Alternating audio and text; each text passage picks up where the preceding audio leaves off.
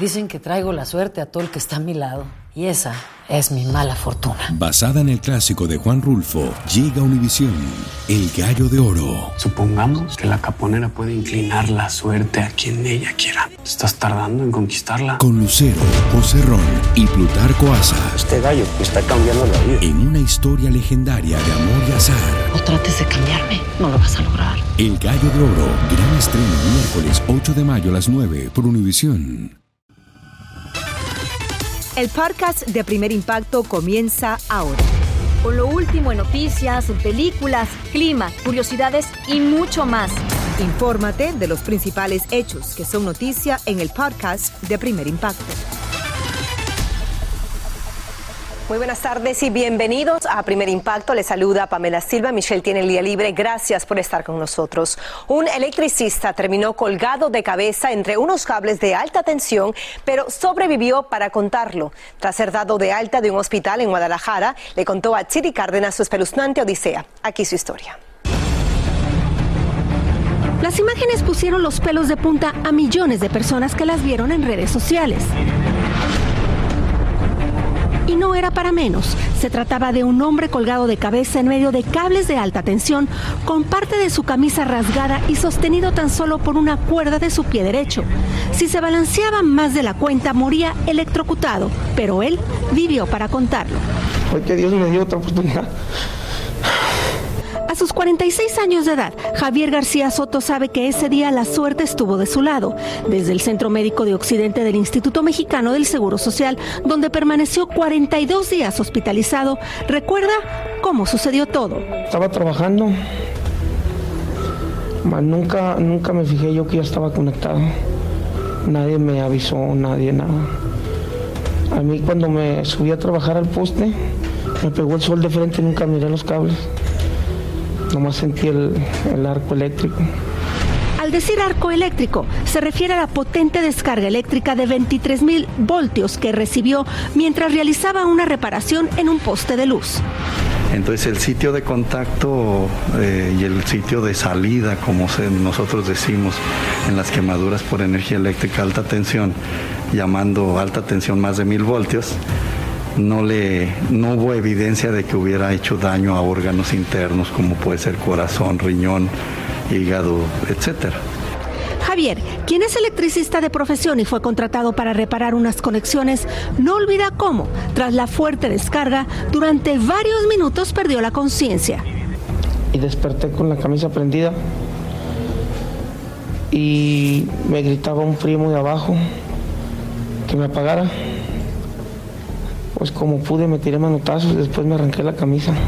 Mientras desesperado trataba de quitarse lo poco que quedaba de su camisa creyendo que seguía en llamas, imploraba a los rescatistas y bomberos que lo bajaran, algo que era imposible. No podían porque había este riesgo de arco eléctrico también. Teníamos luz abajo y luz arriba.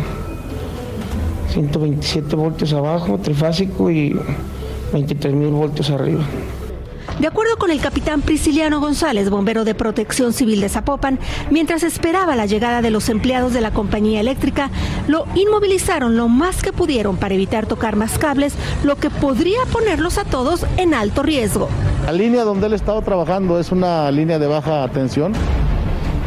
Los cables de media tensión están aproximadamente como a dos metros. Eh, no se pueden este, desenergizar en ese momento, puesto que tiene que intervenir la Comisión Federal de Electricidad. Nosotros no podemos hacer ningún corte de, energía en, ese tipo de voltajes Con la llegada de los empleados de la compañía de electricidad, Javier fue colocado dentro de una canastilla especial, bajado y llevado a un hospital con quemaduras de segundo y tercer grado en el 20% de su cuerpo, sobre todo en su brazo izquierdo, dorso y abdomen. Seis semanas internado en esta unidad médica de alta especialidad del IMSS Jalisco, cada tercer día fue sedado para soportar el dolor de limpiar sus heridas. Además, fue sometido a varias cirugías de injertos de piel, tomada de sus piernas. Javier habló con nosotros el día que regresó a casa. Narró su experiencia para evitar accidentes similares. Así lo despidió parte del equipo médico, enfermeras y camilleros que velaron por su salud. Muchas gracias a todos los médicos, enfermeras, todos los que colaboraron. Muchas gracias. Estuve muy bien y gracias a ellos, pues tengo mi mano y estoy vivo. Javier también agradece a todos los paramédicos y bomberos que le salvaron la vida. También envía un muy sentido mensaje al empleado de la compañía de luz que lo bajó y lo entregó a los paramédicos. Él no sabe quién es, pero le manda su más sentida gratitud. Estoy muy agradecido. Si no me baja, ¿sabe qué pasaría? Increíble testimonio. A pesar de las graves lesiones y la gran cantidad de cirugías por las que Javier tuvo que pasar, su recuperación es satisfactoria, pero estará necesitando muchas sesiones de terapias de rehabilitación, sobre todo para su brazo izquierdo, que recibió injertos de piel considerables. Aún así, ese padre de familia asegura que está muy agradecido con Dios por su segunda oportunidad de vida. Y otro que logró recuperarse tras un grave accidente que lo dejó en estado de coma fue un campeón de ala delta. Como nos cuenta desde Guatemala Erika Porras, la familia está convencida de que su vida es un verdadero milagro por la fuerza de la fe. Leo Conde es un guatemalteco campeón de competencias internacionales de vuelo libre en la modalidad de ala delta. Él estaba de viaje con su familia en los Estados Unidos cuando decidió surcar los cielos de San Bernardino, California. Así que se lanzó a volar alcanzando más de mil pies de altura. Parecía ir bien cuando, como vemos en este video tomado por una cámara que estaba instalada en el ala delta, se desprendió parte del arnés que lo sostenía. De inmediato puso en práctica su amplia experiencia y trató de maniobrar, pero no pudo evitar estrellarse contra la montaña. La familia de Leo lo estaba esperando en el punto donde debía aterrizar, pero empezaron a escuchar sirenas de ambulancias. Empezamos a escuchar la noticia en un, en un radio, por radio, que algo había ocurrido, que había habido un accidente y nos empezamos a acercar a, a, a ver qué estaba pasando, ¿verdad? Y luego dicen que había habido un accidente que un ala se había estrellado en la montaña. Los socorristas lograron llegar hasta el punto donde se estrelló. Allí encontraron a un hombre con heridas tan graves que nadie pensó que podría sobrevivir. De inmediato lo trasladaron a un hospital. Toda la familia se fue al hospital aunque guardaban la esperanza de que se trataba de otra persona. Vimos el nombre y nos dicen que efectivamente había sido él que, que él estaba en, en, debatiéndose entre la vida y la muerte. Lo reconocí por su tatuaje y por sus zapatos, no por su cara, porque no se podía, no lo podía reconocer. El impacto de la caída fue tan fuerte, se quebró tantos huesos y tenía tantos órganos dañados que Leo entró en coma y los médicos dijeron que no tenía muchas posibilidades de sobrevivir. Un accidente de esa magnitud es para no sobrevivir y que nos hayan llevado a nosotros a una, a una salita privada, ya decía mucho, ¿verdad? Era prácticamente para decirnos, miren, no lo logró. Y era porque él había muerto en varias oportunidades y lo estaban reviviendo. Él permaneció varias semanas en coma y los médicos seguían pronosticando lo peor.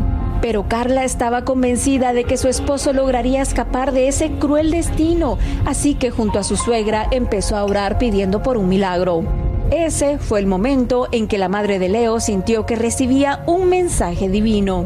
Carly, y levanté la mano y la abracé y le dije, Carly, el milagro está hecho. Mi hijo se va a levantar de esa cama. Él se va a levantar. Y ese día se levantó. Ese día despertó. Inexplicablemente, Leo abrió los ojos y empezó a escuchar a su familia y a mostrar unos pequeños movimientos en sus ojos. Los médicos no podían creer lo que estaba pasando. Lesión de la vejiga, del pulmón, fracturas faciales, fracturas costales, fracturas cerradas de, radio, de ambos brazos, de ambas manos.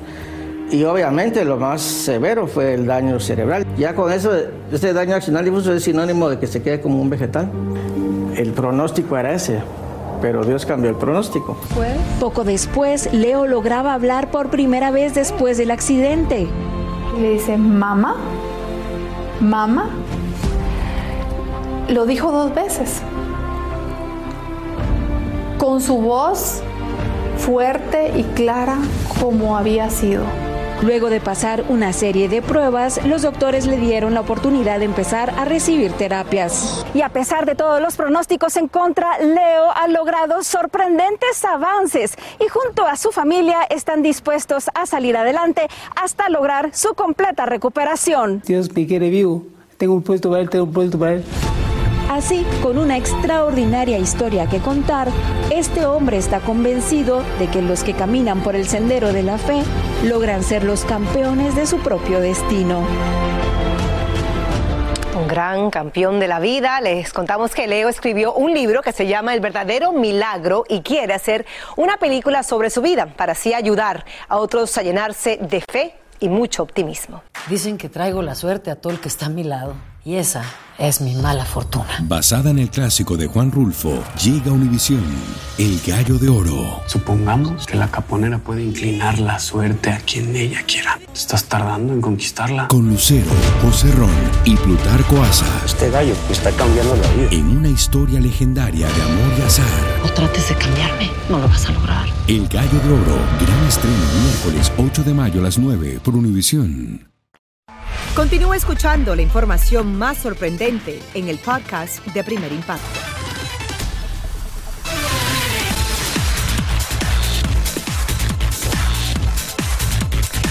Hombre le dijeron que nunca más volvería a caminar tras sufrir un terrible accidente en una piscina. Pero su familia encontró un arma poderosa para vencer todos los obstáculos y lograr lo que muchos consideran un milagro. Desde California, Paula Rosado tiene el impactante testimonio de una fuerza invencible. En esta camilla y envuelto en cables de máquinas de respiración asistida, yacía el cuerpo moribundo de Isaías Zambrano, un joven padre de familia de 35 años. Un accidente en una piscina durante la celebración del 4 de julio casi le cuesta la vida. Cuando caí al agua, el impacto fue muy rápido. Y ya de ella no recuerdo hasta que me desperté a, a los dos días, o tres, dos o tres días en el hospital. Su esposa, quien además estaba embarazada y debía cuidar de sus otras dos hijas, aún no se repone del terrible momento en que pensó que podía perder a su esposo. El pensar que casi se nos iba. Que iba, iba yo embarazada, ¿verdad? Perdón. ¿Qué tiempo tenía de embarazo? Siete meses. El pensar pues que ella no iba a estar con mis hijas, con sus papás, con nosotros, ¿verdad? Este fue algo muy, mucho, muy difícil. Su padre cuenta que no podía creer que Isaías estaba en problemas y mucho menos que debido al golpe había sufrido daños en la espina dorsal y un paro cardiorrespiratorio. Lo saqué, le di respiración de boca a boca, sus primeros auxilios. Mi hijo no respondía.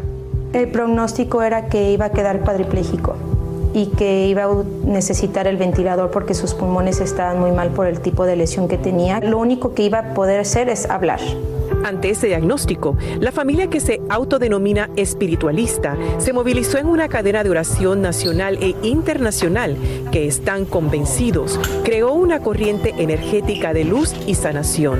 Para ellos las palabras de los médicos no significaban el fin de la esperanza que Isaías volvería a caminar porque la ciencia no supera el decreto divino. Recuerdo que cuando hicimos oración yo les pedí, les dije, alguien me decía en mi oído, toma a tu familia de la mano, pongan oídos sordos, todo va a estar bien.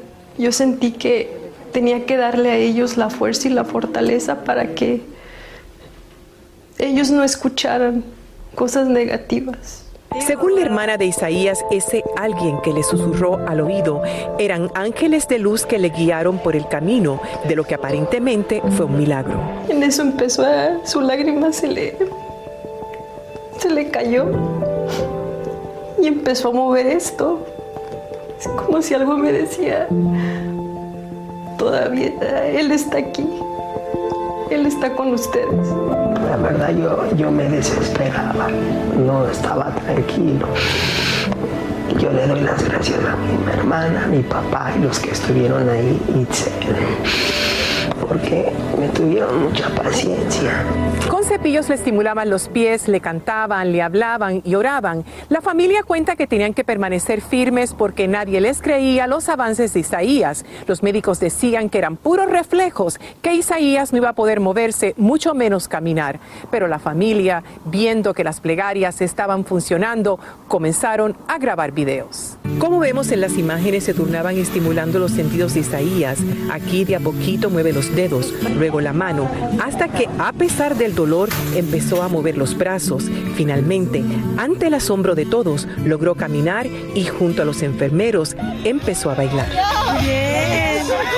Al ver que, que él ha podido eh, luchar fuertemente y nunca quitarse, siempre estar motivado en seguir mejorando, ha sido ¿verdad? Un, eh, bien eh, motivante para, para, nosotros como los médicos ver este, cómo algunos casos que, que, tal vez no tengamos tanta, tanta esperanza tal vez de regresar a una función, eh, si lo podamos ver y nos pueda a nosotros mismos sorprender, eh, ya que la medicina llega hasta un punto. Hoy para la familia de Isaías, la fe que mueve montañas hizo vencer el miedo de la tragedia y retar la ciencia utilizando la oración como una medicina clave en la sanación de Isaías. Yo quisiera decirle a todas las personas que están en los hospitales que luchen, que tengan fe en sí mismos que independientemente de lo que los doctores digan, la última palabra la tiene el de arriba. Que tengan fe, esperanza. Sin duda la fe mueve montañas y la mejor prueba es que los médicos lograron removerle a Isaías ese tubo traqueal, lo que le permite respirar y hablar con menos dificultad. Y están muy contentos con su mejoría, pues ya puede levantar más los brazos y la herida de la traqueotomía está cicatrizada. Tanto él como su familia quieren darle su más profundo agradecimiento a los grupos de oración que lo han seguido apoyando con su inmensa fe.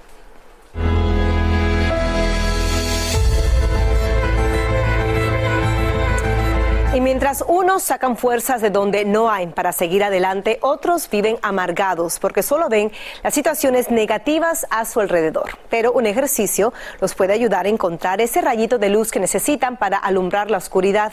En Vitamina para el Alma, Carlos Anaya nos dice de qué se trata exactamente. Adelante, Carlos. Gracias a este fiel servidor Carlos Anaya con vitamina para el alma. Muchas personas durante la pandemia están experimentando un mar de preocupaciones. Es por eso que te reto a hacer una lista de gratitud de las cosas, por qué estar agradecido. Y es muy fácil, no es una fórmula perfecta para hacer la lista de gratitud. Solo necesitas un lapicero, un papel. Todos los días busca unos minutos para orar o meditar. Escribe una cosa que consideres una bendición en tu vida. Por ejemplo, tu familia, tu casa, poder ver o escuchar. Solo una cosa. La escribes, doblas el papelito y lo pones en un recipiente.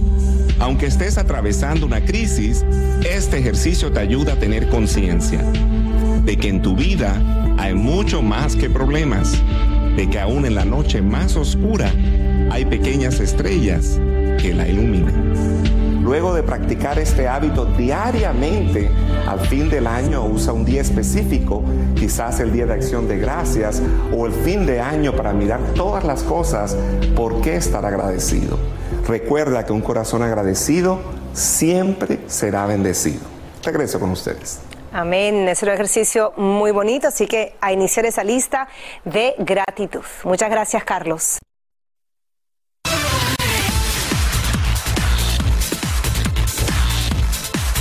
Una tragedia marcó para siempre la vida de una mujer hispana, pero no se dio por vencida. Y en medio del dolor pudo resurgir como el ave fénix. Desde Nueva York, Taneda Polanco nos lleva a conocer a esta admirable empresaria que inspira a muchos con su gran ejemplo. Aquí su historia. Sus 19 años, Indira Ramos tuvo un accidente automovilístico que le cambió la vida. Tuve fracturas en los fémur, fracturas en la pelvis, en la cervical. Duró un mes completo en cuidado intensivo, donde me hicieron 35 transfusiones de sangre. Y aún así, nadie aseguraba que yo iba a sobrevivir. El tiempo pasaba lento y los médicos no le aseguraban podría volver a caminar. Duró un año completo postrada en cama, recibiendo terapia todos los días. Iban cinco personas en el auto, dos eran uno de tus mejores amigos. Eh, sí, iba mi mejor amigo que era quien iba conduciendo y otra joven que estudiaba conmigo en la universidad. ¿Sobreviviste tú? Sobrevivimos tres eh, conmigo, tres y desafortunadamente dos personas fallecieron.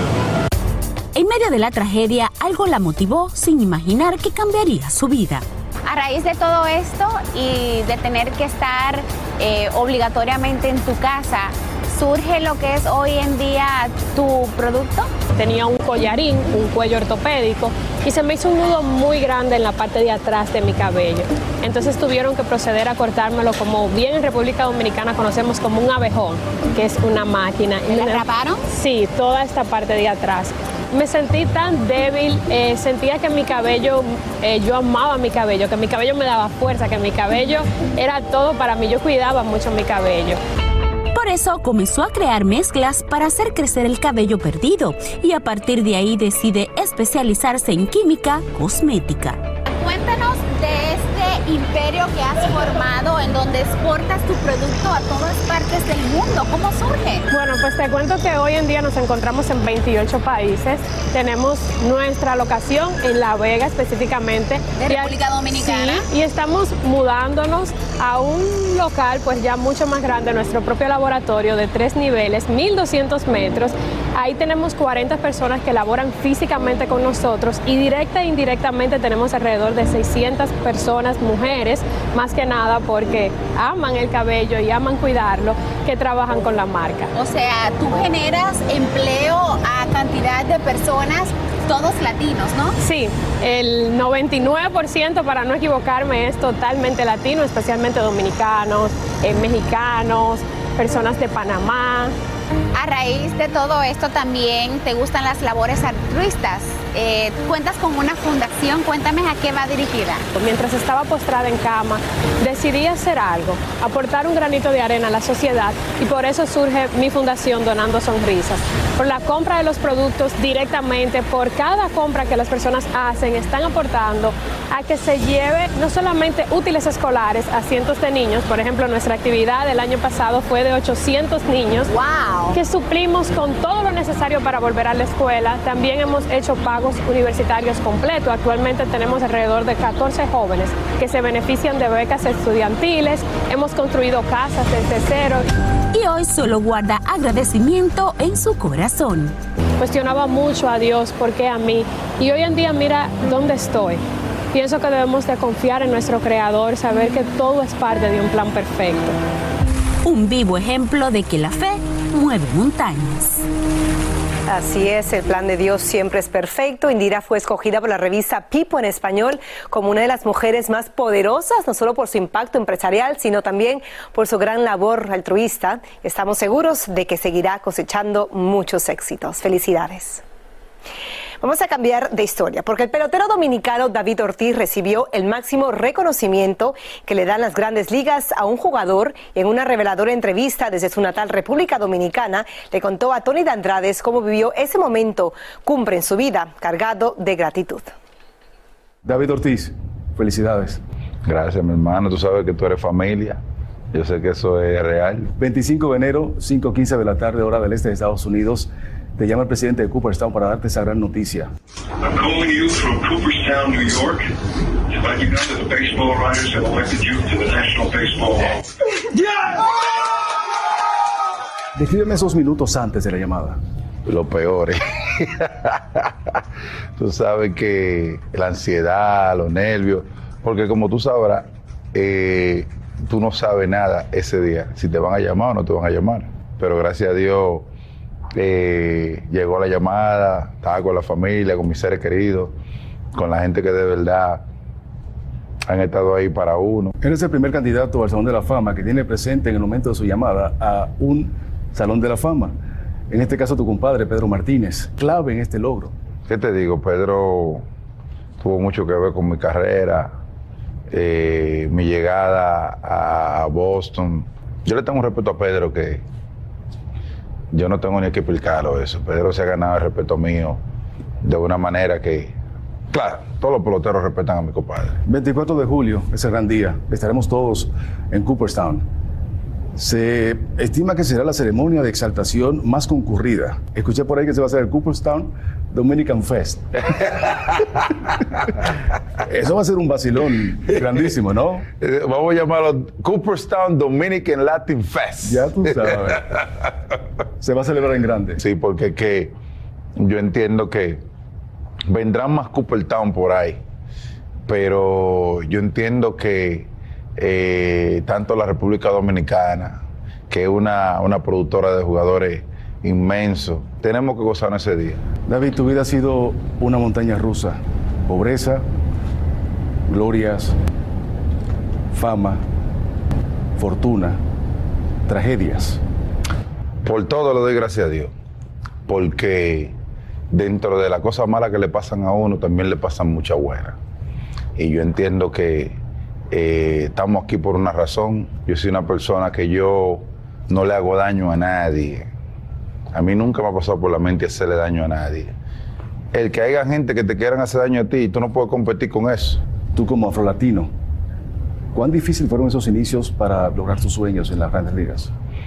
No, fueron difíciles, fueron difíciles. Yo en realidad fui dichoso eh, porque yo nunca como que palpé el racismo directamente. Yo no te puedo decir que yo viví episodios de racismo, pero hay gente que tiene su forma diferente de usarlo.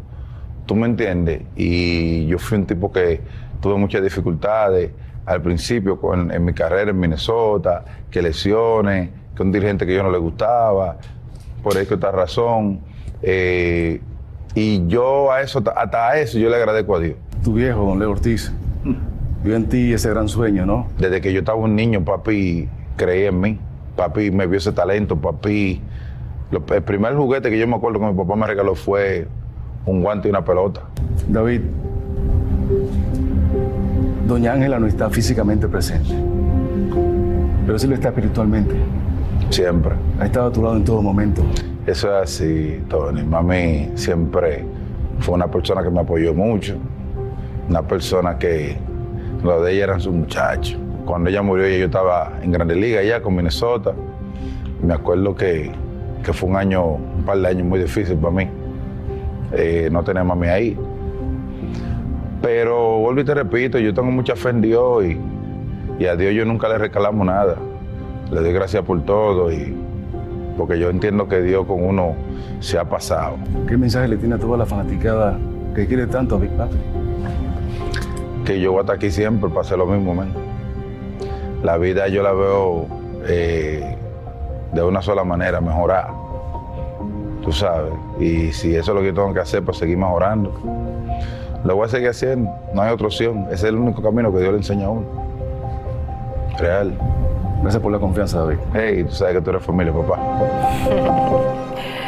Big Papi, un gran orgullo dominicano. Además, Big Papi fue exaltado al Salón de los Peloteros Hispanos de todos los tiempos, ya que representa un orgullo para nosotros los latinos. Felicidades. Lucero junto a José Ron protagonizan El Gallo de Oro. Gran estreno miércoles 8 de mayo a las 9 por Univisión. y de las mejores. Continúa escuchando la información más sorprendente en el podcast de Primer Impacto. Seguimos con más de primer impacto. Una gran conmoción comenzó en un río de Honduras y recorrió el mundo a través de las redes sociales. El insólito video fue grabado por unos feligreses en medio de un bautizo y Claudia Mendoza viajó al lugar para hablar con los testigos de la aparición misteriosa. Llegar a su mansión, seguiré a mi Jesús. Vanessa Herrera es la persona que se escucha cantar mientras está grabando este Que me video. guarde su amor. Estas son imágenes inéditas, sin editar, cuando este grupo de personas son testigos de algo inexplicable. Juzguen por ustedes mismos. ¿Dónde estoy? ¡Ay, no!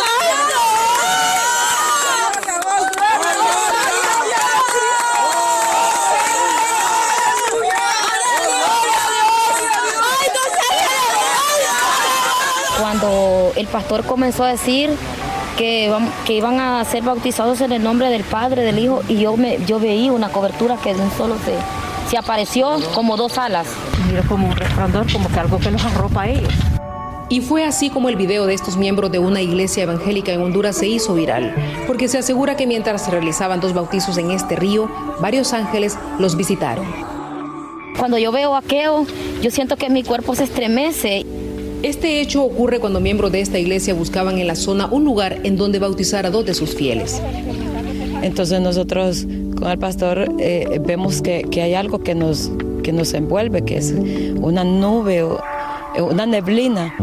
Elvia Florida es pastora y es una de las personas que está dentro del agua porque está oficiando un bautizo en el momento en el que los feligreses comienzan a gritar, porque afirman que estos halos de luz que se posan sobre ellos son ángeles. Nosotros no podemos ver porque nosotros eh, en el video se ve que ellos están arriba de nosotros, encima de nosotros. Nosotros solo sentimos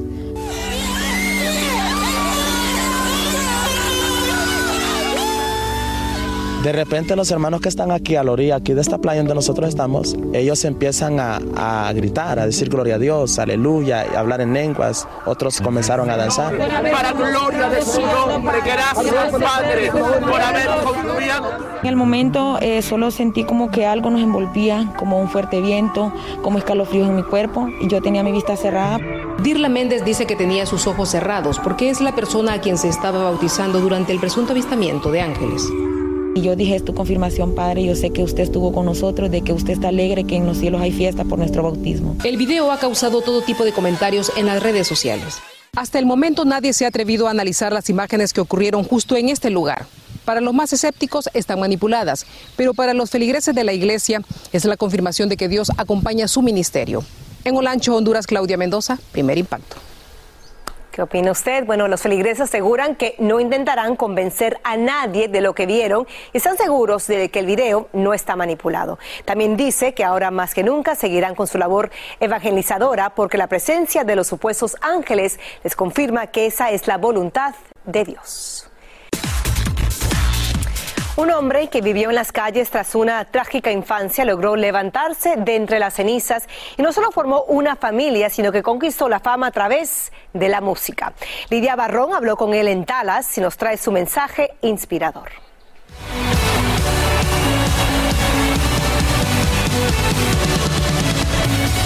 Ellos son el grupo cristiano Miel San Marcos. Tienen millones de seguidores a nivel mundial y han llenado escenarios imponentes en Latinoamérica y en los Estados Unidos, como este, el Madison Square Garden de Nueva York.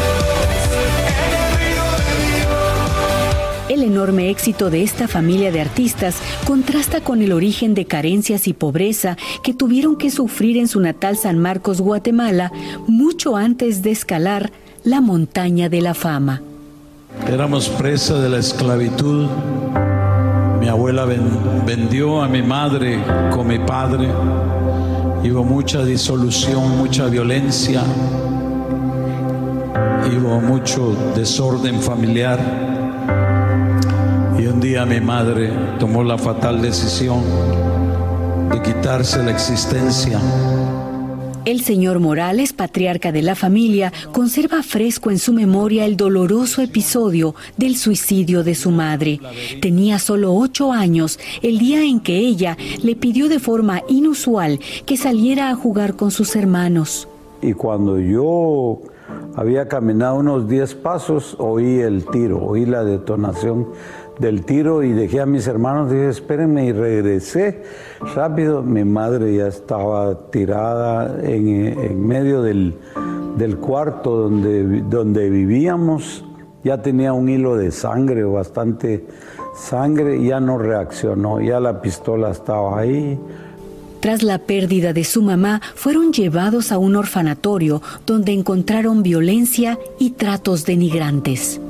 Es mi historia, pedofilia, narcisismo, afeminamiento, que se echaban con varones y toda la cosa porque éramos huérfanos, éramos como 500 huérfanos. Recuerda que al abandonar ese sitio no tuvo más refugio que las calles y la mala vida. Drogas, alcohol, la calle, malos amigos, venganza hacia mi familia hasta que un ángel con piel de mujer, como él la llama, apareció en su camino.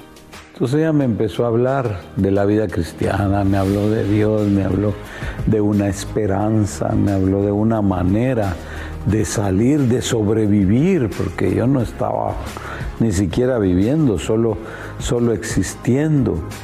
Se refiere a doña Rebeca, a quien conoció en esos días turbulentos y que curó sus heridas con el bálsamo de la fe. Yo siempre le oraba por él y le decía, ya ve que usted un día le va a entregar su corazón al Señor y usted va a ser un buen siervo de Dios. Y así fue. Ambos se convirtieron en misioneros, se enamoraron y empezaron a escribir un nuevo capítulo en su historia.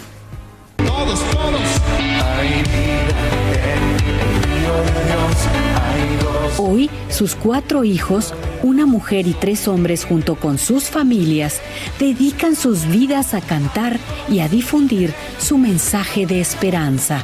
Crecimos en la iglesia, yo crecí eh, en las bancas de la iglesia, siempre rodeado de, niños, de amiguitos, de, música, siempre me, apasionó la música. Armé un tipo batería con eh, botes, tú sabes, de esos de leche de antes.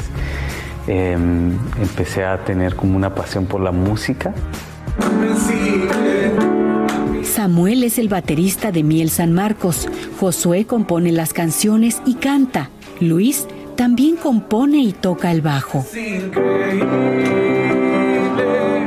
Su éxito ha sido tanto y tan inesperado que los hermanos salieron de su natal Guatemala y ahora viven en esta ciudad de Dallas, Texas, a la que consideran estratégica para sus viajes y sus giras de presentación. Pero alcanzar la fama, dicen, no los ha hecho olvidar ni su origen ni su misión. El máximo común denominador es que no nos olvidemos de dónde, de dónde nos sacó Dios, porque yo no, yo no era nada. Mis papás siempre nos decían eso, con la cabeza en el cielo y los pies en la tierra. Ellos han grabado ya 11 discos y en julio próximo se presentarán en el Staples Center de Los Ángeles, donde esperan un lleno total y esperan, sobre todo, seguir tocando corazones con su música y su mensaje.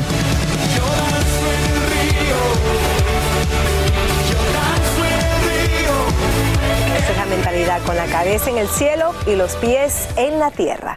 Cuando no estén los escenarios, el grupo se dedica a hacer obras benéficas para construir casas para personas sin recursos, atender una fundación o ayudar a niños huérfanos.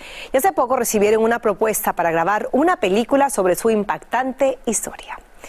Y con ese inspirador ejemplo nos despedimos en este día de reflexión y cerramos la semana con esperanza de que nuestro mensaje de amor y fe llegue al corazón de cada uno de ustedes. Gracias por su sintonía.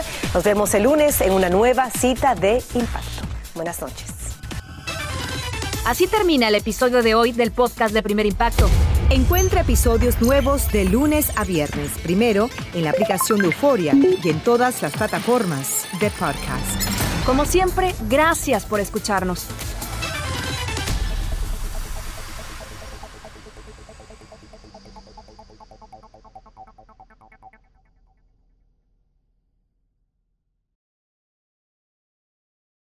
Lucero junto a José Ron protagonizan El Gallo de Oro. Gran estreno miércoles 8 de mayo a las 9 por Univisión. Y de las mejores.